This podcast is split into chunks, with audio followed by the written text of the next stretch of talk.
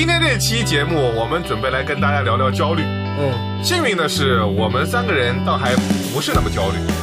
呃，不幸的是，我估计听众会很焦虑。嗯，幸运的是，听众听完我们的节目之后会缓解焦虑。不幸的是，可能没什么听众听我们这期节目。呃，幸运的是，我觉得观众，啊，又朋友卡住了。这什么玩意儿？你看，听众们，你们听出来了吗？谁最没有喜剧天赋？我这有压力，你知道吗？我确实不行啊，这玩意儿。如果我都嘲笑自己，那么镜中的我又是谁？就我想过，你说咱谁能就放弃现在这些收入？对，那个比如说你一个月赚一万一万两万这种钱哈，你回老家之后可能赚三四千，你的落差受不了了。有想过这问题，感觉很难放弃现在的生活。嗯，然后而且你在这边待时间长之后，呃，身边朋友啊，环境都很熟悉，你再回到老家，就感觉那落差是不一样的。思雨刚才是炫富，一个月能赚一万两万，给我干都焦虑了。你你比我你比我讲那么多场啊！我是一个月挣三千。我说我跟你我说我怎么半夜还还还努力写稿呢？啊，原来钱都让你脚里挣了，朋友们这笔。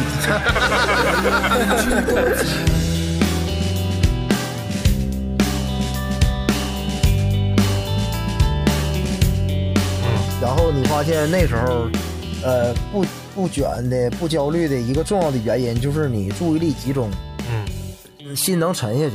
你每天就面对着山水、牛羊，然后还有那个粪、就是打猎是吧？垃圾，田园生活。对田园牧歌的那，我这是什么采菊东篱下，悠然见南山的。你周围同事都是村民啥那些，啊淳朴！我们跟我跟村长什么都有微信，可好了。你大来给我那个发视频，跟我说这个那个村民呐，给他送饭吃，面条啊，什么调料啊，就给做。对，我给他录个那叫 vlog，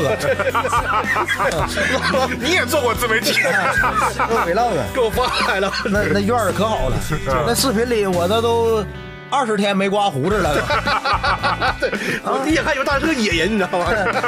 向往的生活嘛。就是马瘦毛长那就是那状态。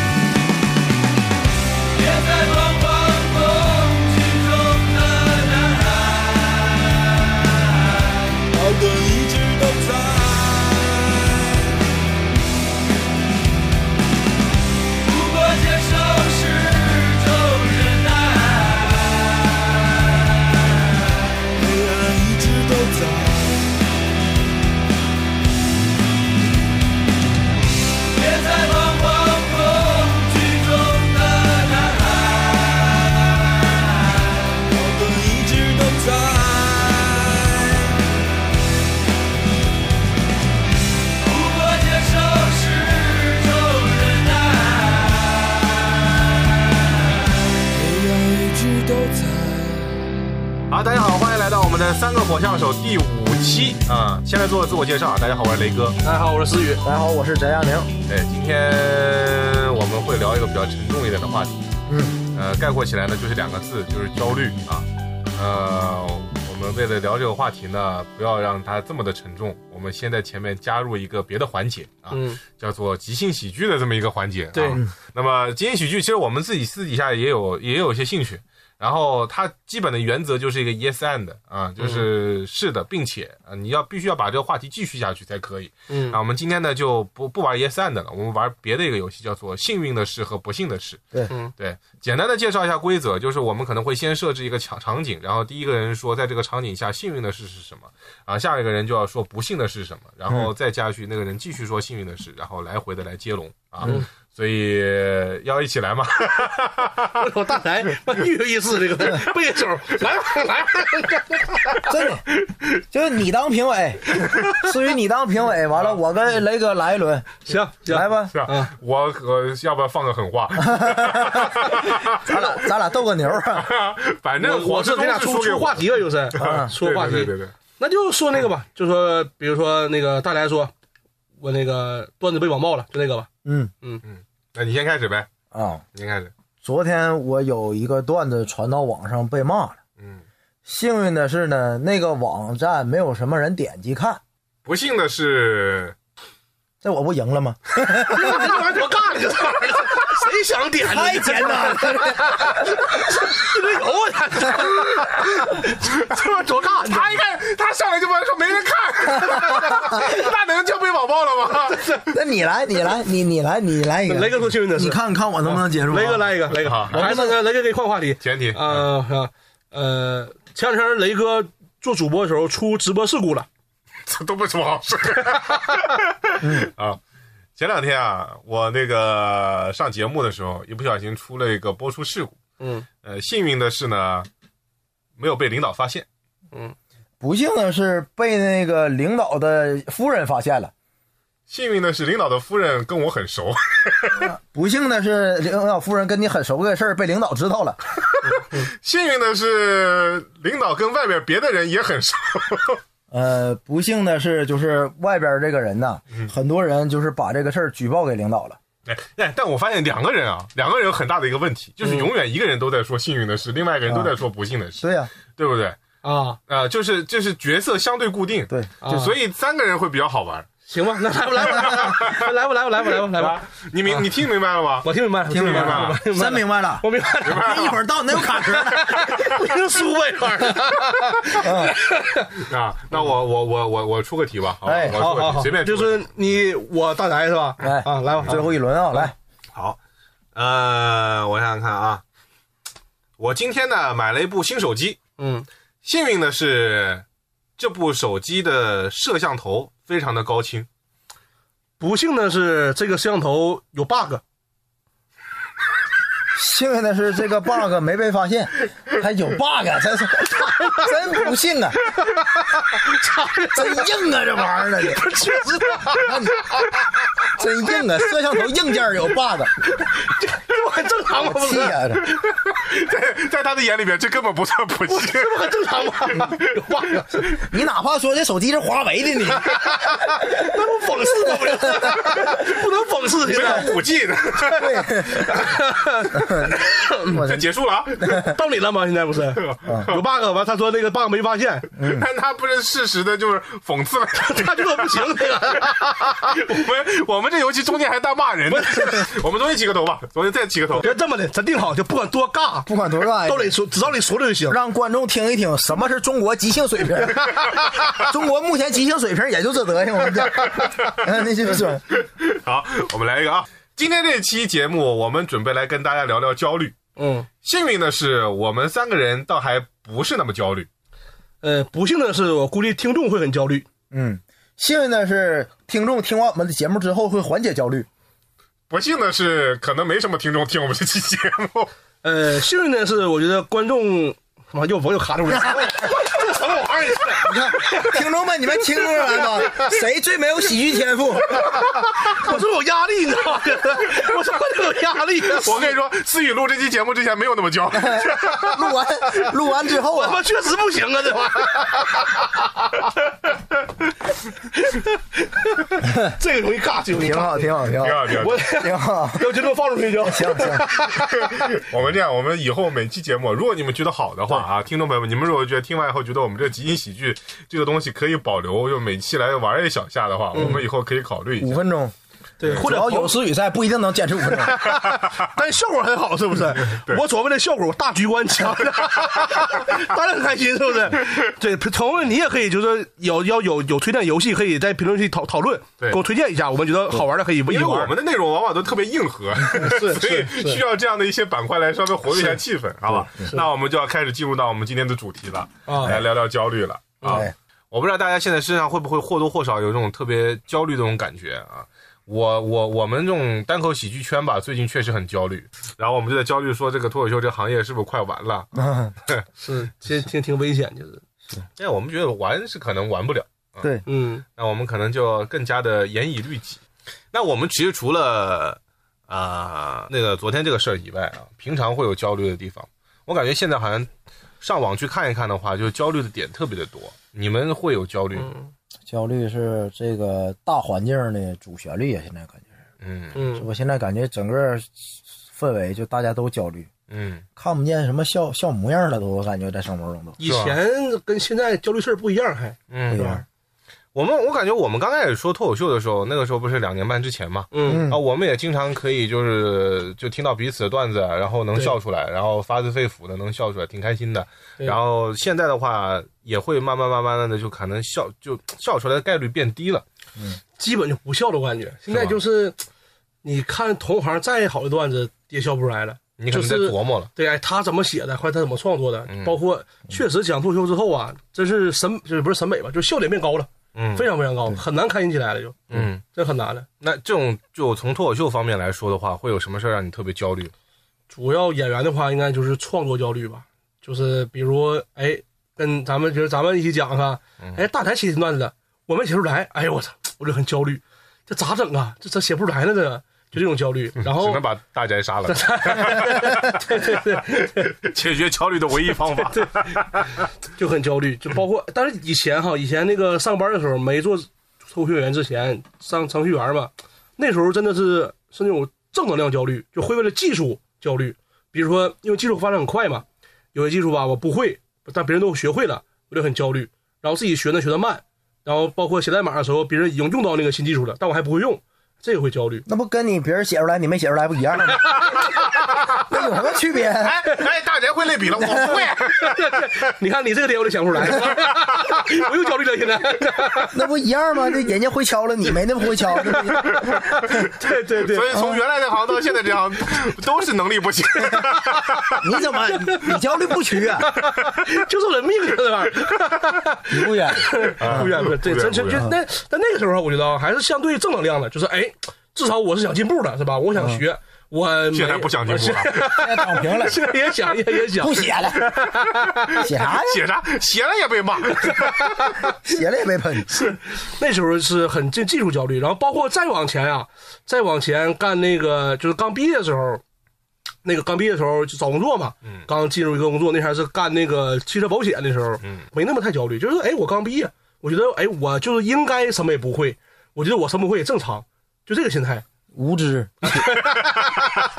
无畏，对无知无畏，确实，初生牛犊不怕虎。对，那个时候真的心态，觉得哎，我刚毕业，我什么不会，正常啊，对不对？然后，而且那时候会有师傅带我嘛，哎教你怎么操作这些东西。我说，嗯，所以说我明白一句话啊，为什么说你那个会的越多，嗯就是你不懂的就越多。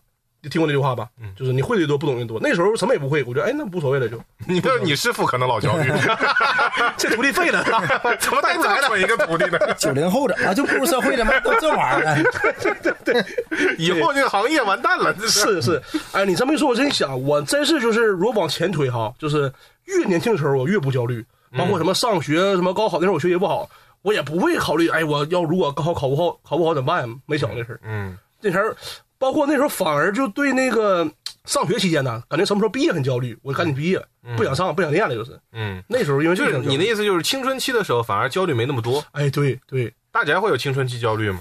我有，你不高中还有专门一套段子吗？对，一直一直就是属于这个，呃，增强啊，完了再逼着自己往前进步这个状态。嗯，就是你现在脱口秀，因为大宅写写写段子，我们知道我们三个人当中啊，嗯，他就是最卷的那个，最卷王，对，对他一直会不停的要求自己去写，这所以这个性格是你从小到大都有的，对。读书的时候也这样。对对对，我一直内耗挺严重的，嗯。就老想着就是呃考的好一点啊，对。完了往前爬一爬呀。可能是不是因为我小时候家里头条件不好呢，一般穷的，不是咱只像一样，是不不是，主要大宅是怎么回事呢？大宅就是他这人，他他争强好胜，你知道吧？哎胜欲胜负欲很强。对，嗯然后他那个我俩是初中同学嘛，嗯初中的时候他就哎，他那时候学习很好，你知道吧？嗯然后也就很卷那种，但确实那个学习成绩也好，就是高考中考没考好，嗯完了高考也没考好，对对对，嗯，他有点事与愿违那种感觉。啊，对对对，就是可能有的时候用力太猛了，嗯嗯嗯，然后到是到到了关键的时刻，心里面压力变大，对对，有有这么点影响。有负担。对我是一直这样的，但是那个就是中考和高考啊，对我的意义就是可能比比那个普通孩子那个心理那个分量要重。你那时候焦虑吗？我焦虑，特别看重这事儿。完了，每天就是那时候也就开始失眠，嗯导嗯那时候已经习惯了，导致我现在可能已经焦虑习惯了，就内耗了。我感觉怎么人生就得苦，不然二百五。对对对，就得过得苦一点，让自己难难受一点，是吧？所以现在我看周围，哎，他们现在原来没有这个面对焦虑的勇气，焦虑了现在一一开始面对焦虑情况不适应了，哎，我这 我这不又赢了吗？你经验丰富中，对我我这不又赢了吗？哎行你可以去指导他们。对对对，我已经绿绿麻了，绿码，绿码，绿码了，哪个绿？焦虑绿。焦虑绿码。所以你那时候中考、高考的时候，焦虑就是在整宿不睡觉上体现出来。嗯，差不多。然后嗯问题是焦虑这种状态吧，它它不光是你休息不好，嗯而且你对自己那个事儿也没有什么实际进展嘛，嗯，学习做题也没做进去，对然后也没出什么成果，那个时间就白白浪费了，既没休息好，也没工作努力学习好。对就是这种过度的精神自耗。对对对对吧对对，纯内耗的纯内耗，而且有的时候就是你焦虑的点，别人并不一定能够 get 得到。对嗯那你焦虑，你就完全就是跟自己在较劲。对然后外面的人就感觉看你为什么要为？比方说，我有很多同事，嗯就因为我我是做传媒的嘛，嗯我们有很多同事就是特别漂亮的小姐姐，形象条件各各方面都不错，对吧？嗯，当主持人什么的，他们就尤其会对自己的身材或者样貌来进行焦虑。不是你们不是靠声音吃饭的吗？就是那我们也有出镜的时候还，有潜规则啥的。没有，我不知道，可能。对，因为我们现在你新媒体时代，大家都要拍个什么短视频什么的，嗯然后你会发现，就现在网络上那些人就真的是越来越好看，嗯但是也可能是因为滤镜的加持或者美颜的加持，就越来越好看。然后他们就哇，这些人怎么这么好看？其实他拉到现实生活当中，你去比一比，我们这些主持人其实已经长得已经非常不哎，错。这我能作证啊！咱俩咱俩看到了是吧？嗯真的就是听众朋友们不知道啊，就我们俩是在那个雷哥这边录录节目，他们那个同事啊，真的是真可以说非常漂亮，怎么就是就这么说吧，就是嗯怎么说就过目不忘。对对对，我到这还记着 呢。对我就每周啊，咱们一般都是礼拜二、礼拜三来这个这录嘛，对对对我都盼着这天来。怎么这么礼拜二还我没到呢？头一晚上兴奋都睡不着觉似的，都失眠，这是。思雨，因为我们这些我这些同事都快混遍了，对，但但是为什么雷哥能非常好啊？那个还是事业很上升，因为主要雷哥嫂子很漂亮。是吧对，我这嫂子是可以说是你是因为我老婆要婚变。这种低级的玩笑以后在我们节目里不要有。咱们咱们这个时代，就这种这种低级的这个伦理梗，咱们不要有，好不好？不要不要有，我我改正，你跟这个跟那个王老爷子有什么区别？我道歉，我道歉，我道歉，我道歉。我接受。没没没，看，就是我的意思是，他们的这个焦虑啊，就是我是很难理解的。嗯就我不知道，因为在我看来，他已经很美了，对他也已经很瘦了。对，但是他会因为这些事情就给自己不停的内耗，然后就嗯不吃饭、不喝水，然后不健康的减肥的方法，嗯，就那还能那么美？那，哎呀，你看没？所以我说焦虑这个东西，它有的时候很难共通。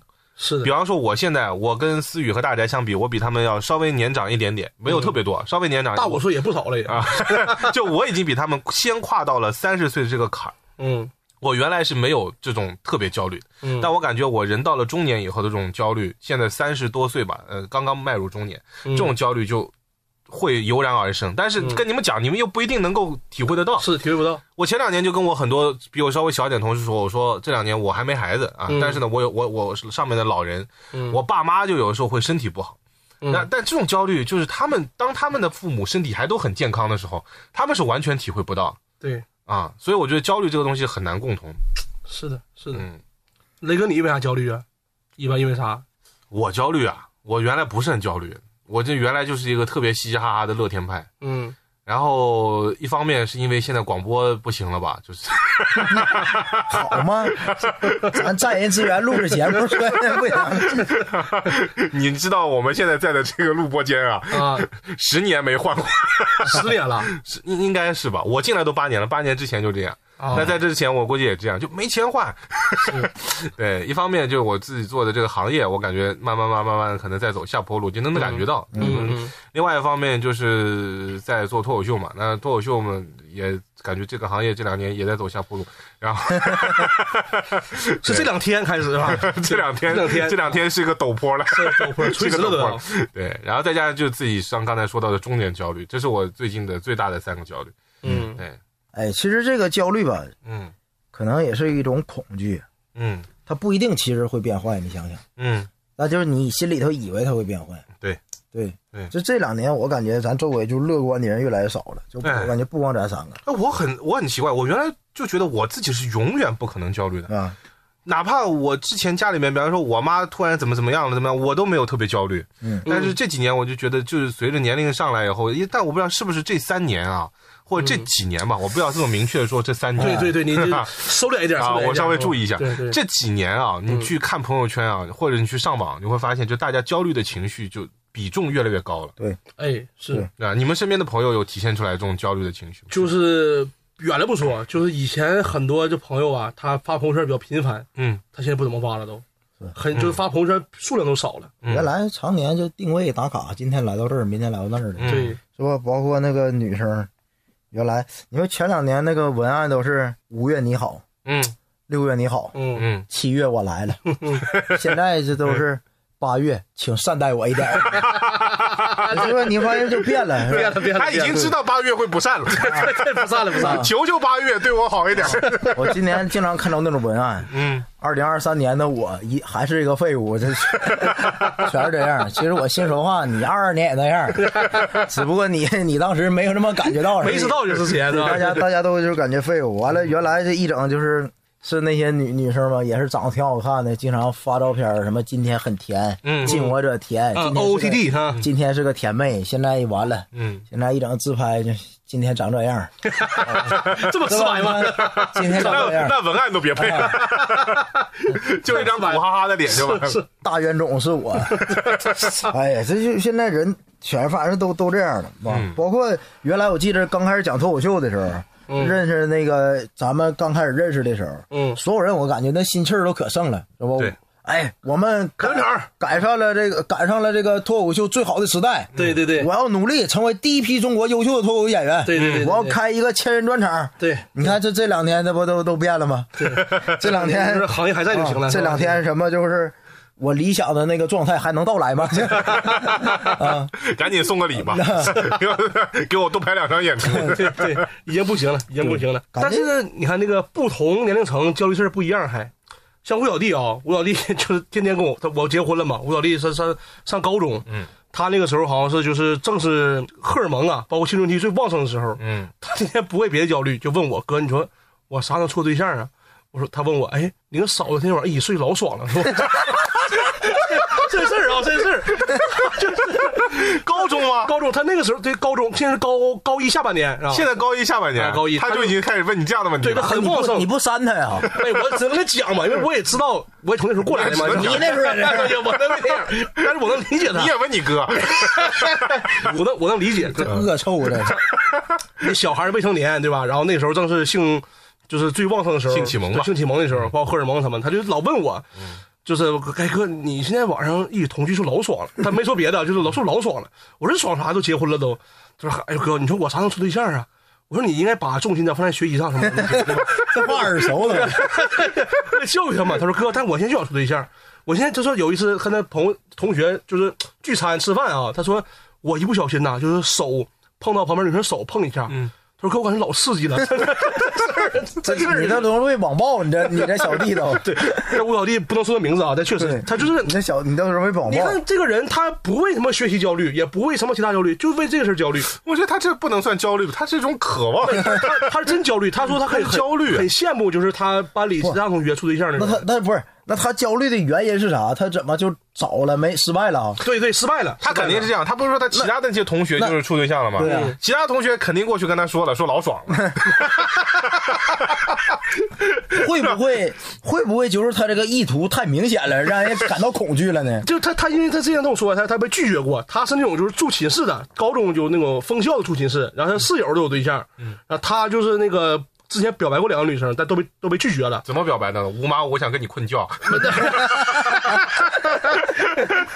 他他也是很很直白，就说哎我喜欢你怎么怎么样的，然后都被那个那个女生啊用说哎我想好好学习的理由拒绝了，然后最反手那个女生跟他室友处上了，他就感觉很受挫，就是焦虑，他觉得哎是不是我有问题，啊我是不是长得不行或者哪不行有问题，他就很难受。但其实他就是现在其实有点自卑了，对对有点自卑了，是不是？对他有点自卑了，就感觉别人能找上，为什么我找不上？，对，所以他焦虑了，对不对你这个导向终于被你拉回来了，看得是你雷哥，谢谢雷哥看得是你，看得是你，是我瞅你呃思雨，你被骂的还是够少的，不是吹胡小弟的事儿吗？真的嗯。但现在，嗯，青春期焦虑是个问题。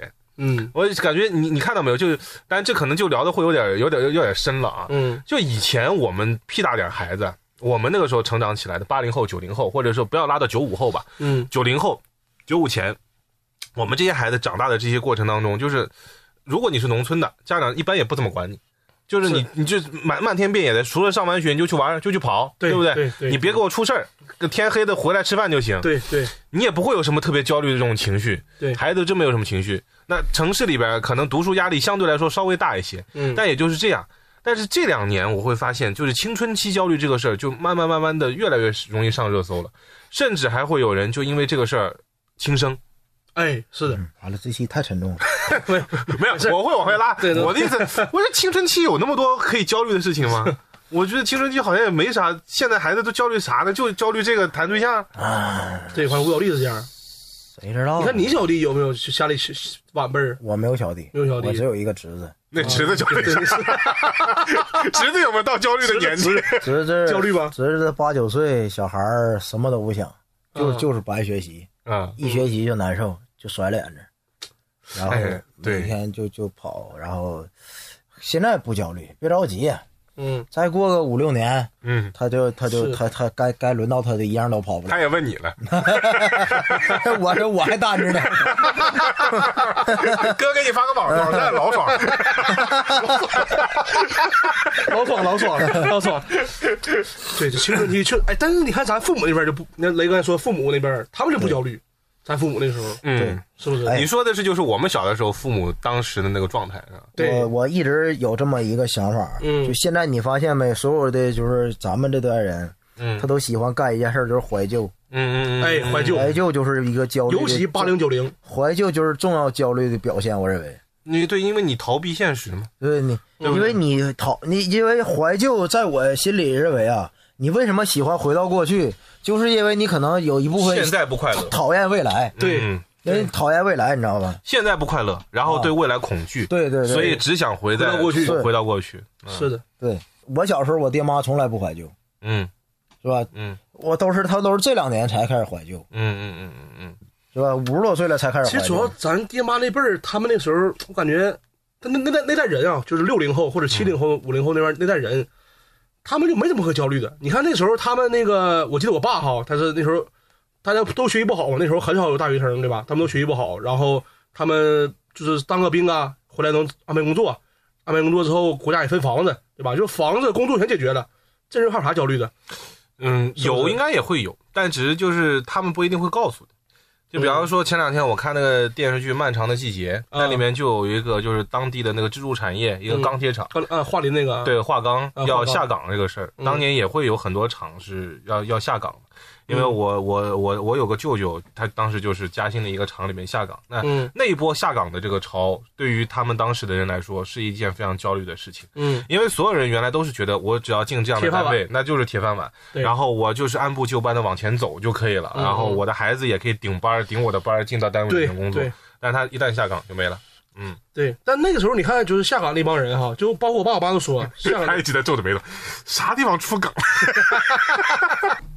就是我觉得现在大家如果这么容易焦虑的话，它肯定是有它的原因的，对不对？嗯。嗯、你们你们看来，就是从自己身上或分析，或者说你们觉得现在的人之所以会那么多焦虑的这种情绪，它原因在哪儿？可能你接触到的外界信息啊，嗯现在网络信息信息已经爆炸了，嗯信息爆炸了，然后你每天看那个新闻，可能会严重影响你。我就感觉我现在就最近也看不见什么好的新闻了，嗯是吧？你现在也看不着人炫富了都。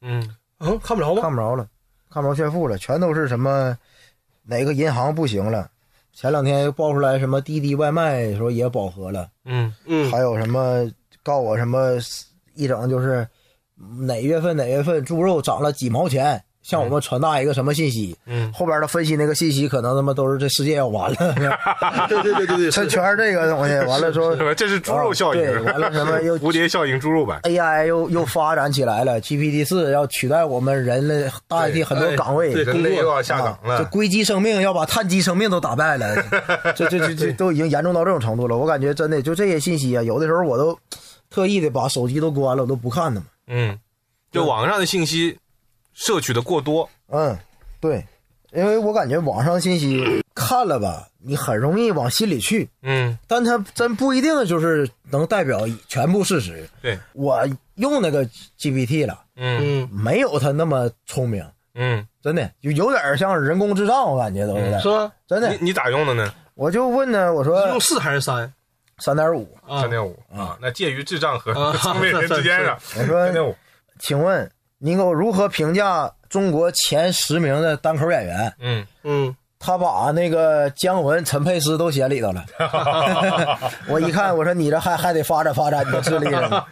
啊，说明我们中国的脱口秀演员就自己就没有一个排行榜，对对对，对，没有排行榜啊。是的对。但大来说这个话题太大了，他都考虑什么什么猪肉什么东东西哎，但是我刚刚听到他是是想法的时候，我在想，有的时候他信息就是一个信息，哎，啊？就是比方说我们发新闻的时候，它就是个新闻，嗯。但是新闻背后是有人解读的，嗯，然后解读的过程，现在就是解读的人太多了，然后解读的人太多了以后，你就会发现这个事情就就本来你就不像文字表面上看到的那么简单了，嗯。然后它会让你觉得哦，这个事儿还可以这样。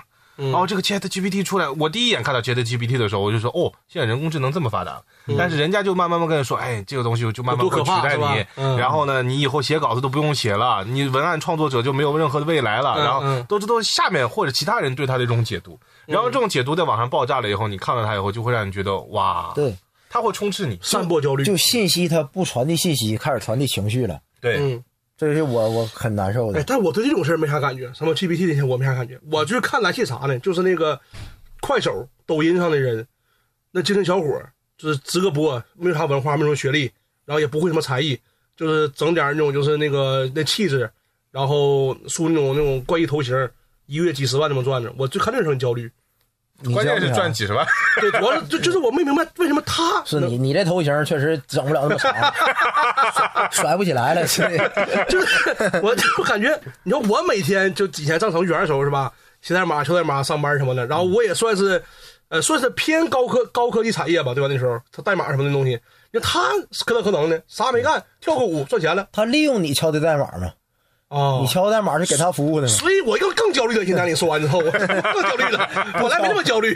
当时就应该不要把那种美颜的玩意儿设计的那么好。是吧对，然后包括你看那个，就大家说没有炫富，其实我感觉炫富很多、你看那个抖音或者小红书那帮人，人均白富美，人均高富帅，开豪车住豪宅。这两年少挺多少了，我感觉。你你现在打开小红书，你就随便刷个什么任何话题，什么，他们还是感觉他哦，他们过得太好了，去哪旅游吃什么美食，过太好了。只有我在这加班，在这上班，就感觉我是混最差的。这这两年这种信息明显少了。关键是在少了吗少了炫字上少，对就是他现在不敢，就比方说他是很富，但他不敢去炫这个富，对，他是分享生活，他分享生活，但你还是感觉他过得很好，比你好。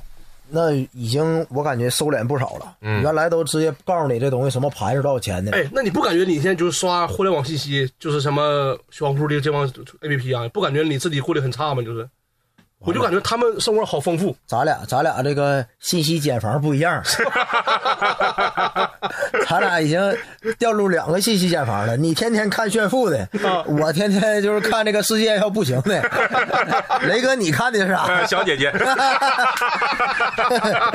真的，真的，我就明显感觉小红书这两年炫富特别少了。我记得王思聪原来养一条狗，那个微博，嗯，他那个关注量都上百万。对对对，我要他天天说吃的是什么，用的是什么，然后这东西，对。那个微博我现在看了，已经断更很长时间了都，嗯，就不怎么发了。嗯，而且我小红书这两年也没有说什么，那个大多数都是带货的主播多了，嗯。去这家打卡，原来都是说这家的餐厅很精致，嗯，现在都是两人团购只要九十九，姐妹们一定要来尝一尝。我感觉现在都是这种的。那天我就刷到一个视频，就是这么说的，就是哇，贵妇都在吃的这个巧克力代餐，现在只要这么便宜了吗？然后就上了个链接，对对对就是大家看，其实我看看还是有点贵，但是就是相对来说，他就用的话术让人觉得我们现在就是 现在现在谁在炫富容易被网暴？嗯，就大家都过得不好，对，我感觉大家很精神都很紧张，就是过得可能，哎，不能说不好吧。那五一那不旅游那么多吗？那反正大家压力都很大。嗯，嗯对。现在为什么有那么多人出去玩？可能就是想找个地方去缓解一下自己的焦虑吧。我觉得就是前两年啊，大家这焦虑的情绪拉满了以后啊，今年这个焦虑的情绪，就大家也在有意识的反焦虑，嗯，反焦虑，出去到那些不这么焦虑的地方去，比方说你们那个老家鹤岗，是不是？咱俩还是爱参的，对对，就我是东北鹤岗嘛，那边。鹤岗啊。鹤岗不是前两年也也是上热搜了吧？是去年上热搜吧？嗯。说到那边去买个房什么的，嗯，就现在好像就很多人就是说，哎，我在大城市太卷了，然后会让我越来越焦虑，所以我干脆就到一些我的老家或者是小城市去。嗯，这种啊，我感觉其实还是调侃，嗯，这么干的人少，没有，我基本没有，对这么干这么干人的少啊。我感觉就是我就我想过，你说咱谁能就放弃现在这些收入？对，那个比如说你一个月赚一万一万两万那种钱哈，你回老家之后可能赚三四千，你的落差受不了的。我都想过这问题，感觉很难放弃现在的生活。嗯，然后而且你在这边待时间长之后，呃，身边朋友啊，环境都很熟悉，嗯。你再回到老家，就感觉那落差是不一样的。思雨刚才就炫富，一个月能赚一万两万，给我干都焦虑了。你你比我你比我讲那么多场啊！我是一个月挣三四千，我说 我我说我怎么半夜还还还努力写稿呢？啊，原来钱都让你脚上挣了。朋友们，这笔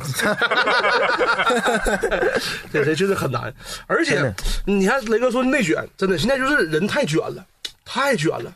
呃，我记得我还记得很清楚啊，那时候我当程序员的时候，然后那天我不说嘛，我说我会为了技术感觉哎焦虑嘛，我不会什么技术。然后有一次我老深刻了，跟同事吃饭，然后他就我说他就主动问我，哎思雨，那个什么什么技术你用了吗？我说我不知道这个呀，你看你都不知道吧？我都还在在在大班已经用了，我已经学会了那个东西。然后我想转移话题，我说哎，前两天那个塞尔达玩了吗？塞尔达游戏玩了吗？玩了，打历史章了。就他玩的比我多，学的比我多，就让我很焦虑，就是就他既能玩又能学，就很卷。啊，那你还吃了吗？那饭我吃了，后来吃了，我姓大，你吃的比他多，我赢了那我赢了吃的比他多。你还是在一些方面上超过了他。是的，是的，是的。你辞了以后，你就会去找他吗？你跟他说，我现在一个月挣一两万。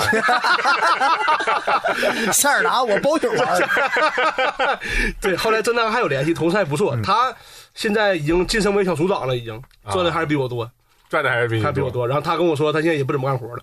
我跟他说了，我说，哎，我现在他塞尔达也包宿就玩以后就 对，我说我现在呀讲脱口秀了，那个白天有时间只能晚上讲讲脱口秀，白天有大把时间玩游戏。说嗯，思雨，我现在不当当组长了，我白天不怎么干活，晚上回家玩，就走在你前面的人，永远走在你永远前面。就在前面。是的，就很焦虑。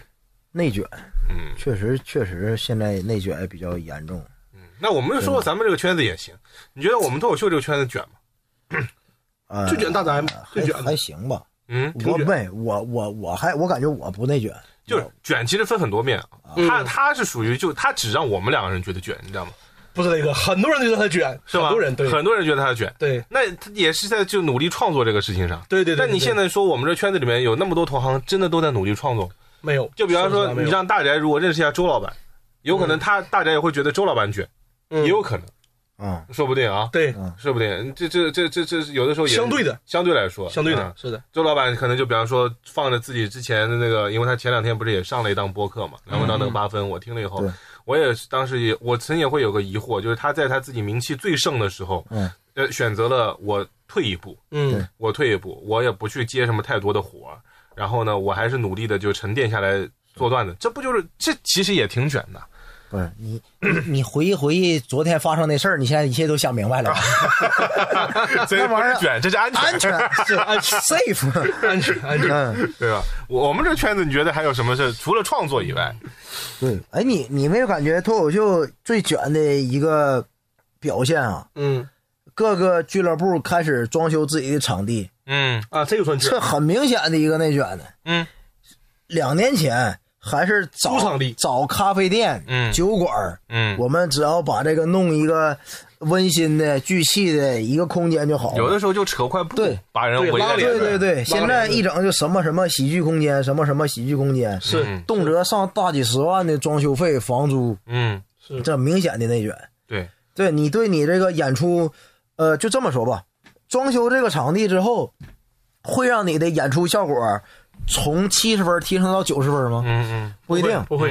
不一定，可能就会从七十提到七十五。对，但大家还是这么这么干了。顶多是观众他更愿意拍照了，因为你装修啊漂亮了嘛，往里对就是宣传，观众的观演的这个观感好了，会好一他体。验很好。但其实已经脱离了，这不不能说脱离吧，嗯对脱口秀本身的意义没有那么太大，对对对对，没有那么太大，是吧？嗯嗯对，这是一种消耗式的竞争。对，嗯。还有一种就是我觉得行业内的一种卷的一种，会让人可能会觉得有些焦虑的啊，嗯。就是大家在今年你会发现，二零二二年的下半年到二零二三年的上半年，就基本上大家都能够拿出一个主打秀或者所谓的专场来，嗯嗯嗯。然后就会发现这个市场上就是专场和主打秀的这个竞争开始了。嗯嗯。啊，就感觉现在线下脱口秀进入到一个二点零时代，或者说，如果原来大家基本上看的都是拼盘的话，嗯。现在有越来越多的观众会去接触到这个主打秀或者是主场呃那个专啊专场是的。对，是的。然后现在就会有很多人就会问我说，那什么时候开你的主打秀或者专场啊？嗯。就不光你们俩会问我，就是私底下有也会有也会有很多人问我这个事儿，嗯。然后这不会让我太焦虑，我觉得该来的时候是会来的，但有些有些人会被卷到，他会觉得啊那个人也能开，啊那个人也能开，这也不是卷到，这是气氛，应该是。他凭啥能开呢？然后他他他关键是他就是卷到自己了，他说那我也开一个，对对，我也开，你接触到信息多了，可能会焦虑嘛，嗯感觉自己没开数是什么被落下了，嗯或者是或那个被人遗忘什么这那嗯的。对对，而且现在有越来越多的人就把那个专场放到网上，对，嗯把这个视频放到网上。原来真的拍这个是拍拍短视频的那个叫什么脱口秀演员没那么多，嗯现在我经常能刷到就是自己在做自媒体账号的这个短视频的演员，我我也能看见，对吧？你看到那些的时候，会让你觉得焦虑吗？不焦虑，都是互动的，我焦虑啥呀？这网上一些互动我不是都可以开个专场？对，都都互动，都问问题的，我一般都不焦虑。嗯还有这这种，其实咱们行业还好，是目前还好，没有什么太卷的东西，嗯都还好。主要还是大家日常工作吧。嗯像大连之前，你们那儿卷吗？你之前在蹲工地的时候，蹲工地啊，那儿上班的时候不卷，不卷。蹲工地都跟世界都隔离了。没，人别说，你这一说，我才想起来，那两年可能是我心气儿最平和的两年。嗯你就搁这待着就行，到点儿了找人家签字儿，把这个这一摊儿围拢好就行，就那时候跟外界接触少是吧？特别少。那个时候我们准你准确的那个工作叫啥？就有工种嘛，叫啥？我也不知道叫啥，反正就是环保，算环保工程师嘛，环保工程师，对但是环保是要到工地上去监工的，是吗？监工，然后是村儿里面那种很偏的村儿里面那种，又监工又调试，嗯。然后你发现那时候，呃，不不卷的、不焦虑的一个重要的原因就是你注意力集中，嗯。然后心能沉下去。嗯。你每天就面对着山水、牛羊，然后还有那个粪。就是打猎是吧？垃圾，真的就是人的食色性也，除了这个那个就是田园生活对田园牧歌的那，我这是什么采菊东篱下，悠然见南山，我那周围同事都是村民啥那些，啊淳朴！完了跟我跟村长什么都有微信，可好了。就大奶给我那个人发视频，跟我说那个那个村民呐，给他送饭吃，面条啊，什么调料啊，就给做。对我给他录个那叫 vlog，你也做过自媒体，录 vlog，给我发来了，那那院儿可好了。那视频里我那都二十天没刮胡子了都。对，我第一眼看以为大家是个野人，你知道吗？向往的生活嘛。就是马瘦毛长那，就是那状态。对对那马瘦毛长，那一天可有精力了呢。对对，刚才跟我说什么那个，你看我这生活啊，那个白天啊干会活，溜达一圈，中午跟村民吃个饭，然后他进屋里说，你看这是乡里乡亲呐，给我拿的调料、大葱、卷饼，对没事我就做饭。那冰柜里还有火腿，我都没给你照，我都怕炫富我都。对，就那时候感觉他来行啊，你是世外高人呢，这是那个时候开始说脱口秀了吗？没有，没讲的。那个时候马上还有半年就来到杭州了，说说脱口秀了。那个时候是不是觉得没有任何脱口秀的情绪，没有没有，呃，整个人特别 love and peace？那时候那个心特别沉，特别静。你思考的事儿会比你现在思考的时间长，专心的想一件事儿会想时间特别多。嗯我头一回啊，能体验到农村的好是，就是在那二十个月，嗯晚上能看见银河，嗯，在全中国任何一个城市里是看不着的。在哪是？当时在延安，啊，在延安延安路遥的故居，离路遥那个故居就两公里啊。啊，叫那个夏家河啊。啊，不是叫梁家河，好像叫。嗯嗯。忘了忘了，夏家河也不是梁家河，一个村上一个山上，嗯。但那农村那个生活还是挺特别的。嗯。当然，就是跟这个城市就完完完完全全不一样。嗯。真的，我那时候甚至都学会了压面条，嗯。还有自己给自己煮那个蒸那个八宝饭，嗯。我都自己在网上研究学就做的，因为你每天就那点事儿嘛。嗯。你这工地上那些活儿，只要不出什么太大的问题，你每天在那儿两三个小时就好了。嗯工地整个一个工地大概有两亩地吧，嗯就我一个人，嗯，真就我一个人，但那时候你快乐吧？感觉虽然很很静，但是也不不太快乐吧？就是很平和，啊，人挺好的，我觉得就是没有什么情绪，负面正面都没有。就是怎么说呢？就是那个就是过日子呗。就是禅意，就是禅禅意，这我怎么感觉我在修炼，你知道吗？嗯，这行啊！元婴期了，元婴期了。对对对，就是我我自己还跟他锻炼啊你那晚上，你这有的时候，你如果谁去我那工地都害怕，那工地上有那路灯，我搁底下光个晚上做俯卧撑那个。你这不是禅意路过那那这敌意呀这是那野猫野狗路过我都得绕着走，那都得。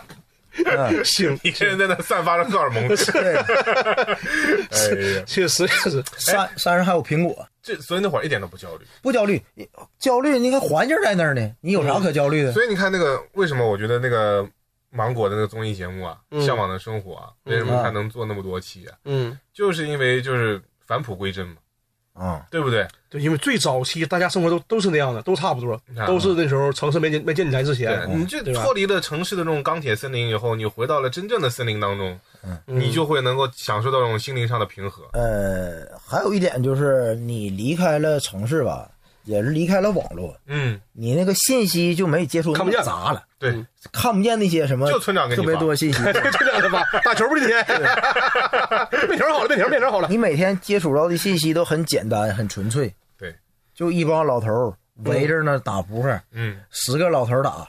打了半天，发现剩九个老头儿了。每天就看着，我都搁旁边一边打篮球一边合计，嘛下一个是谁呢？那里面也没有年轻人是吧？没有啊。都老年老头儿中年人。哎，别说我那时候有，因为暑假了，有那个有学生回来有学生回来在村里，哦对，哦，还跟他们一起玩，真好。也也不好。你看你一待一辈子，你看看你早晚你会说我要出去闯一闯，那不然那些年轻人怎么都出去了？，嗯人就是这矛盾。嗯，矛盾。在城市里面焦虑惯了，又想回到老家，对，在老家里面待待待时间长了，又觉得自己没有实现人生的追求什么又焦虑了，又要出去。哎，所以我感觉现在人这个最好的状态可能是很难实现啊。嗯。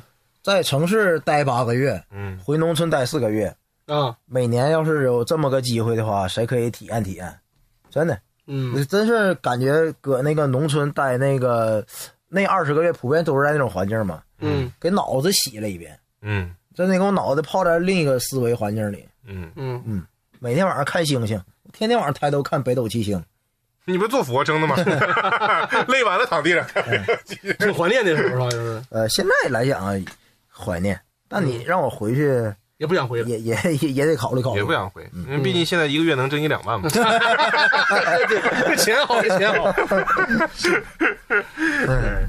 所以你看，面对焦虑，刚才大家提出了一种想法，就是如果说在城市里面工作，你很难避免焦虑的话，嗯，我们不妨一个一年，如果有可能，对吧？嗯抽出一段时间去给心灵放个假，呃，到农村待待，或者到什么地方待待，让自己稍微平和一点。是的你。们还有别的面对焦虑的方法吗？思雨有面对，你比方你如果假设焦虑了，你最近让你最焦虑的事儿什么事儿？最焦虑的，别跟我说塞尔达，还真是塞尔达。我塞尔达没到货，我也很焦虑。最近倒没什么，最近真真没什么。最近我看，因为大家段子写都慢了，这 我也平和了。这他们到你这个水平，对对对对，大家都慢，那我也慢吧，我也不焦虑了就。但是就面对焦虑哈，我觉得这主要还是心态问题吧。嗯就是这东西比上不足，比下有余呗，是不是？你你咱咱们现在任何一个人哈，就不管是从事什么行业，赚的多好，赚的少也好，你都往下看一看，肯定有比你惨的，对不对？有吗？肯定有，因为我查了一下，咱们杭州啊，平均工资才六千多块钱，我记得不多的平均工资。六千多。对，我们现在广播不到这条线，完 了完了，你越说你有人被网暴。我们才六杭州平均工资六千多，但我挣一两万。你哎呀，所以我们要多往下面看一下。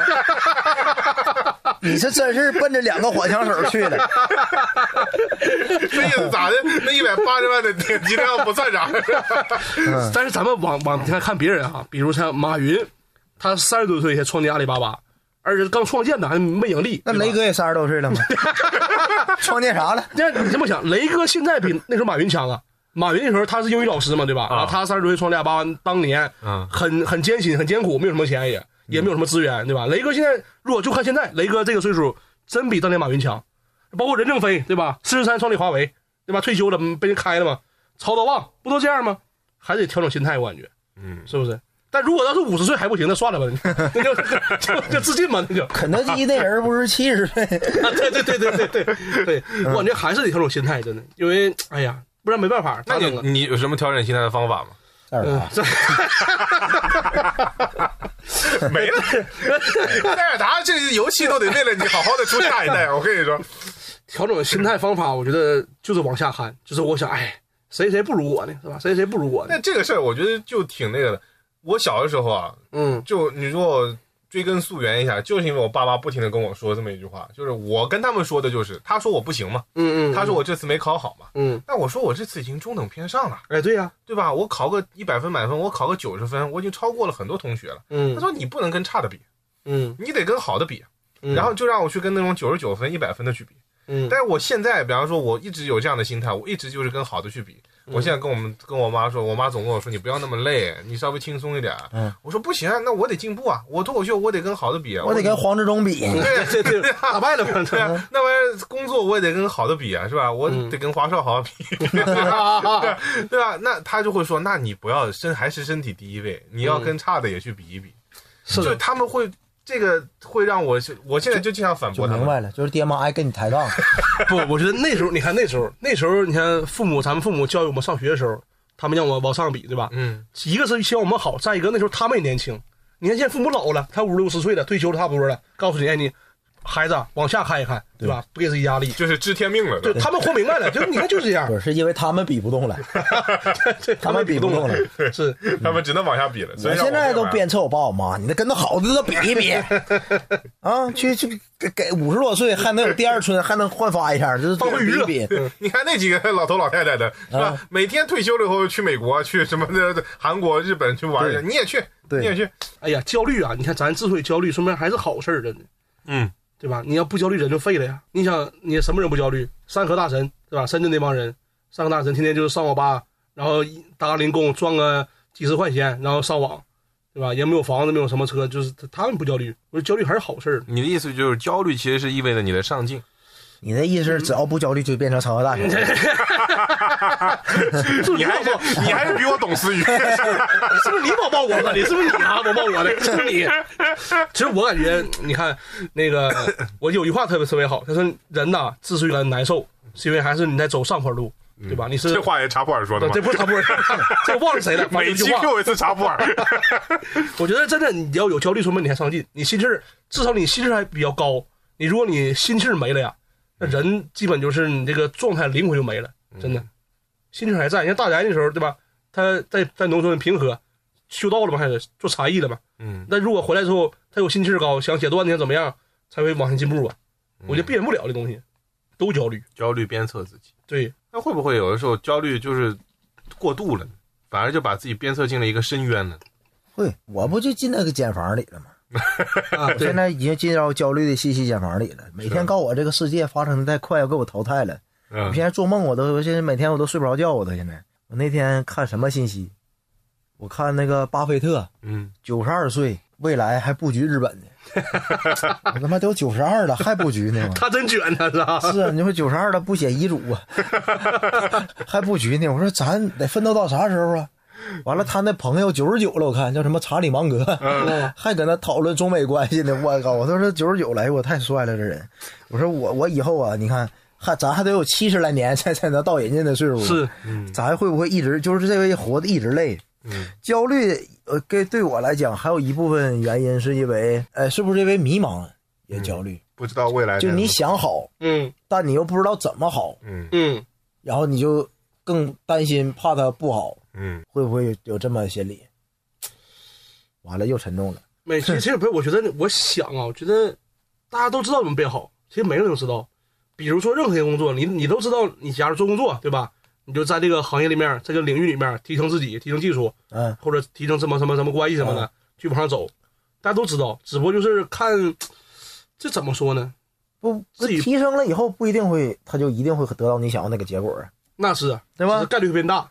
对，就概率变大嘛。嗯嗯。然后等到你真提升了之后，发现那个结果没到来的时候，嗯。你不更难受吗？对，这其实归根结底原因就是你提升完之后不一定能得到你想要的结果，对，才难受。也也有如果你如，果你提升完之后，哎，肯定是你的，那你就不焦虑了。是呗，是呗，嗯，这个东西，我觉得就是你所谓的迷茫，就是你都在脑子里面在幻想这一切。是，你说对不对？嗯。如果你在就是你你是在脑海里头开始设想，比方说我们可能也会设想过，哎，我们今年一定要搞这么一个播客，嗯嗯，哎，播客搞了以后，但是会不会搞得好呢？我哎们三个人做不做得好呢？哎哎哎哎，是不是？是然后后我们应该要做一些什么样的话题呢？我们其实自己最近也在讨论，是是要做脱口秀垂直领域的话题，但这玩意儿能做几期呢？是做着做着，会不会做不下去呢？这就是一种迷茫，这就是一种焦虑。而且现在有很多焦虑是跟数字绑定的，嗯就是现在所谓的一个大数据时代，我觉得大数据时代可以放大人的焦虑到无数倍，嗯，因为你原来看不到，你就是说哦，喜欢我的人有多少，你没有办法拿一个东西去恒定它。嗯嗯，现在你比方我们三个人，我们现在做了播客，嗯这后台的数据我们天天刷，对对对对，确实确实对吧？每天都往去了，哎，这期完播率行啊，百分之七十呢。是是是，结果发现第二天一刷，哎，怎么只有三十六了？一下子就开就感觉心里边开始被吊起来对了。对对对，怎么大家都不评论呢？我们那天说，我们要不挨个把前面没回的回一回回都回一遍啊？是是那提醒一下大家，我们更新了。是对，这个大数据时代会让你焦虑的点就被无限的放大。就数字化了，然后具体化了，对嗯。你能够直观的感觉到，今天喜欢你的人是不是比昨天少了一些，还是比别人多了一些？其实你想一想，那些东西就数据，它不一定代表真实吧？大家来听了、来评论了的人，也不一定谁的博客？头部的那个，好几个，对，咱们这肯定真实的，这几几百个人犯得着骗我吗？像那个过好几位数那个，那个不一定呢。是是，对，但我就就在想啊，就是点进来评论的人，他可能没有那么喜欢你；嗯就是没评论的人，他也没有那么就是讨厌你。对，嗯，是吧？嗯因为现在信息多了嘛，然后可能谁都容易被那个信息淹没，嗯然后被遗忘，然后或者是被拎出来一下变火都有可能。嗯，所以就是，哎呀，就怎么办呢？就继续继续努力呗。又又又沉重了，又沉重了。我感觉我们每次探这期选题这期选题嘛，谁选的？啊，好像我选的。下回你俩拦着我点儿。那咱们来尝试嘛，不也是尝试嘛，是不是？不一定有个事儿啊，这期听完就争取让听众啊，就都都谁也别吃饭了都。流都流泪都是这给我评论完之后，就发现失眠对，发现脱发、睡不着觉，最好的评论，这期我最希望得到评论，真好。听完你这期以后，我不想活了。马上辞职去农村，不活了。他们给我评论都是取关，让你们看看那些数字。制造焦虑。大不了躺平呗，是不是？哎，说躺平这事儿，嗯，我就感觉不太对。咋的呢？其实躺平也是大家的调侃。嗯躺平这词儿，我认为它之所以出来了、嗯，火了，嗯就是因为大家在内心里他躺不平。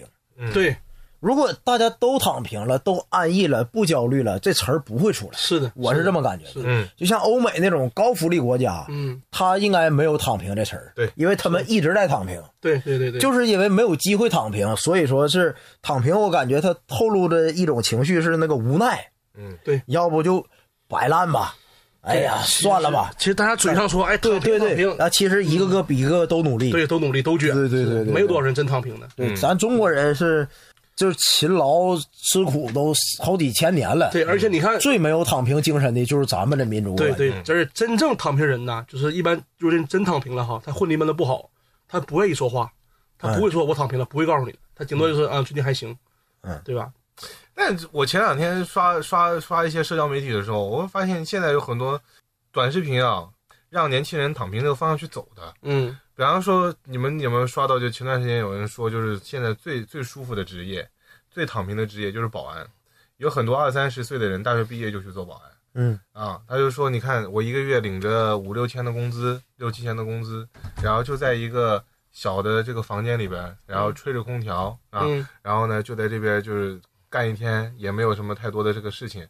有车子进门的时候抬一下杆儿，嗯，然后车子不进门的时候怎么怎么样，就是，然后下面就说太好了太好，我要当保安，我要当保安啊，哪里有这么好的事儿我要去做。但其实这帮评论人他不一定想当当当保安，对对吧嗯？他只是那么一说，感觉。对对这像大家说的对，我就我也赞成这方法，就是咱民族真是勤劳一匹，真的是嗯特别勤劳，对特别想奋斗。我们我们这个人那个民族汉族人最爱干的事儿，哎，不是什么汉族五十六个民族，咱全国 全你好国我们国家我们中华民族，中华民族炎黄子孙，对不对？我我自罚一杯。自拍对，要不然我们我们中国为什么平民能在三十年之内崛起的，对不对？三十年，对，咱们最爱干的事儿，一个就是吃苦，另一个就是攒钱。攒钱，我感觉就没了，所以就是咱让咱就是很焦虑。真的，我感觉咱们啊，呃，确实享受生活这个概念好像还没有，没有是从最近几年才开始有。到现，我觉得到现在也没人享受生活啊。咱现在为什么啊喜欢《向往的生活》那些节目哈？嗯我感觉都不是说咱内心真正向往，嗯都是说给咱干的太累了。嗯然后也没有那个进步的空间了。如果你现在给咱一个好的发展时机，说大家好好干活，还能多挣钱，嗯，都没有《向往生活》这种节目，嗯是真的还是心动的 offer。对对对，没有人真真的真的是，我是真这么认为的。为什么咱们现在感到累呢？是因为咱那个获得的和努力的不成正比。嗯但凡给咱们中国人再一个好的机会，咱们还是选择奋斗。是能。包括我父母，我爸我妈退休了还上班呢，啊所以我攒钱，对真的。我爸我妈五十多岁了还上班呢，对，大零工。如果真要是让自己活的那些愉悦，躺平这个心态是不对吧？但是可能是得学会这叫知足，知足吧，嗯，知足，然后多看看自己就是身边的一些能让自己感动啊、触动自己的，就生活本身的东西，嗯，远离那些利益啊那些东西。就是焦虑，有的时候就是你去看了一些让你可能根本够不到的事儿，对。啊，然后会让你焦虑。我觉得就没有必要太往上看，也没有必要太往下看，嗯。有的时候就看看自己就 OK 了。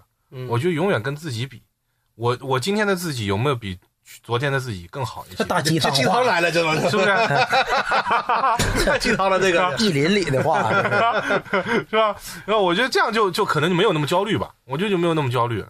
其实我觉得我们今天聊了很多关于焦虑的事情，就聊着聊着会把自己也给聊焦虑了，嗯，对不对？大家可能听完了以后也会觉得，本来我也没那么焦虑，听完你们这期节目以后就特别焦虑，沉重了。是有点沉重了。但是就我觉得很难去避免焦虑吧，因为焦虑永远都在你的前面等着你。你到了一定的时候，你就会有不同的一个焦虑，人甚至在不同的阶段也会有不同的焦虑。哎，我觉得就是这样，就我们不要太去因为一些没有发生的事情而焦虑吧。就有的时候我们可以焦虑，适时的焦虑可能是一种鞭策自己前进的方法，但是不要去为了一些没有发生的太多的未知的未来去焦虑，因为那是没有意义，你没有办法去决定，是的，是的，对吧？等到他这个事情真的来到你面前的时候，你再去焦虑，嗯，好吧？希望大家都能够适当焦虑，保持开心。嗯，我们下一期三个火枪手再见。再见。再见，数据好一点啊，不要让这期节目让我们自己焦虑啊。啦啦啦，我是一只绿油油的 banana，青色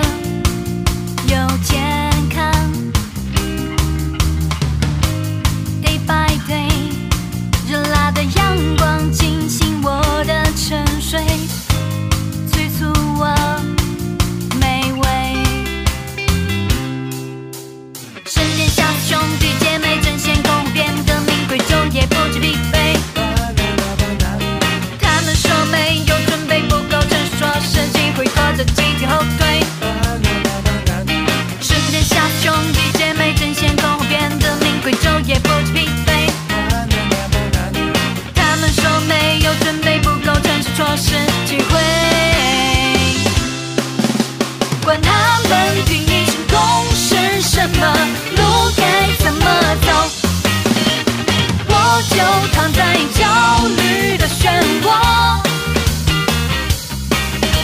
趁他们挣破的。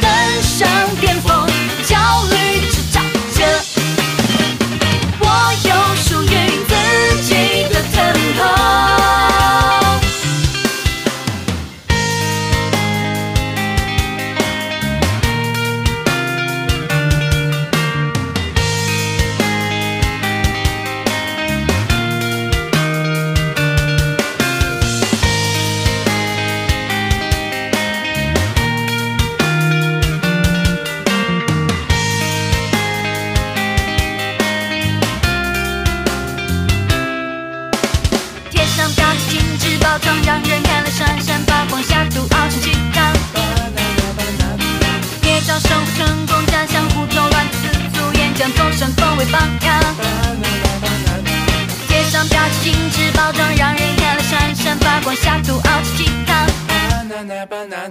你早生成功，将江湖作乱的风为榜样。